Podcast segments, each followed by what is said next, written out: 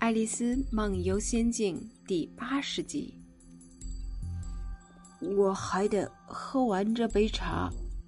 帽将说着，不安的看了看王后，而王后正在看唱歌人的名单。你可以走了。国王一说，帽将立即就跑出了法庭，甚至都顾不上去穿他的鞋。正在这时，王后吩咐一位官员说。立即将那帽将在庭外斩首。可是官员追到大门口，帽将已经无影无踪了。传下一个作证人，国王吩咐。下一个作证人是公爵夫人的厨师，他手里带着胡椒盒，一走进法庭，就是靠近他的人不停的打喷嚏。这使爱丽丝一下就猜出了是谁了。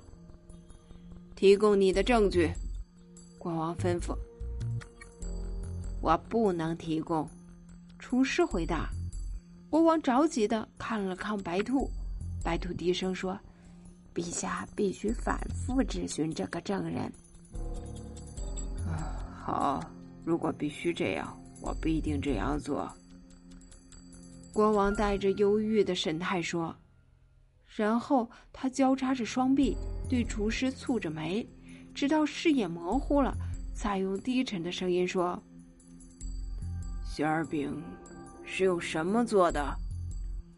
大部分是胡椒。”厨师说：“糖浆。”一个困倦的声音从厨师后面传来：“夹住那个岁数的鼻子！”王后尖叫起来：“把他斩首！把他撵出法庭！制止他！掐死他！拔掉他的络腮胡子！”整个法庭完全混乱了好几分钟，把睡鼠赶出去以后，大家才再次坐下来。这时，厨师失踪了。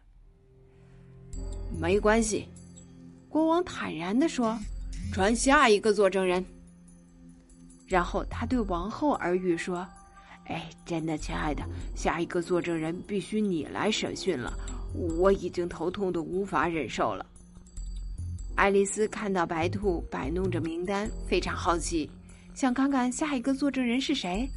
她想：“嗯，恐怕他们还没有收集到足够的证据。”使她大吃一惊的是，当白兔用刺耳的嗓音尖叫出来时，竟是爱丽丝。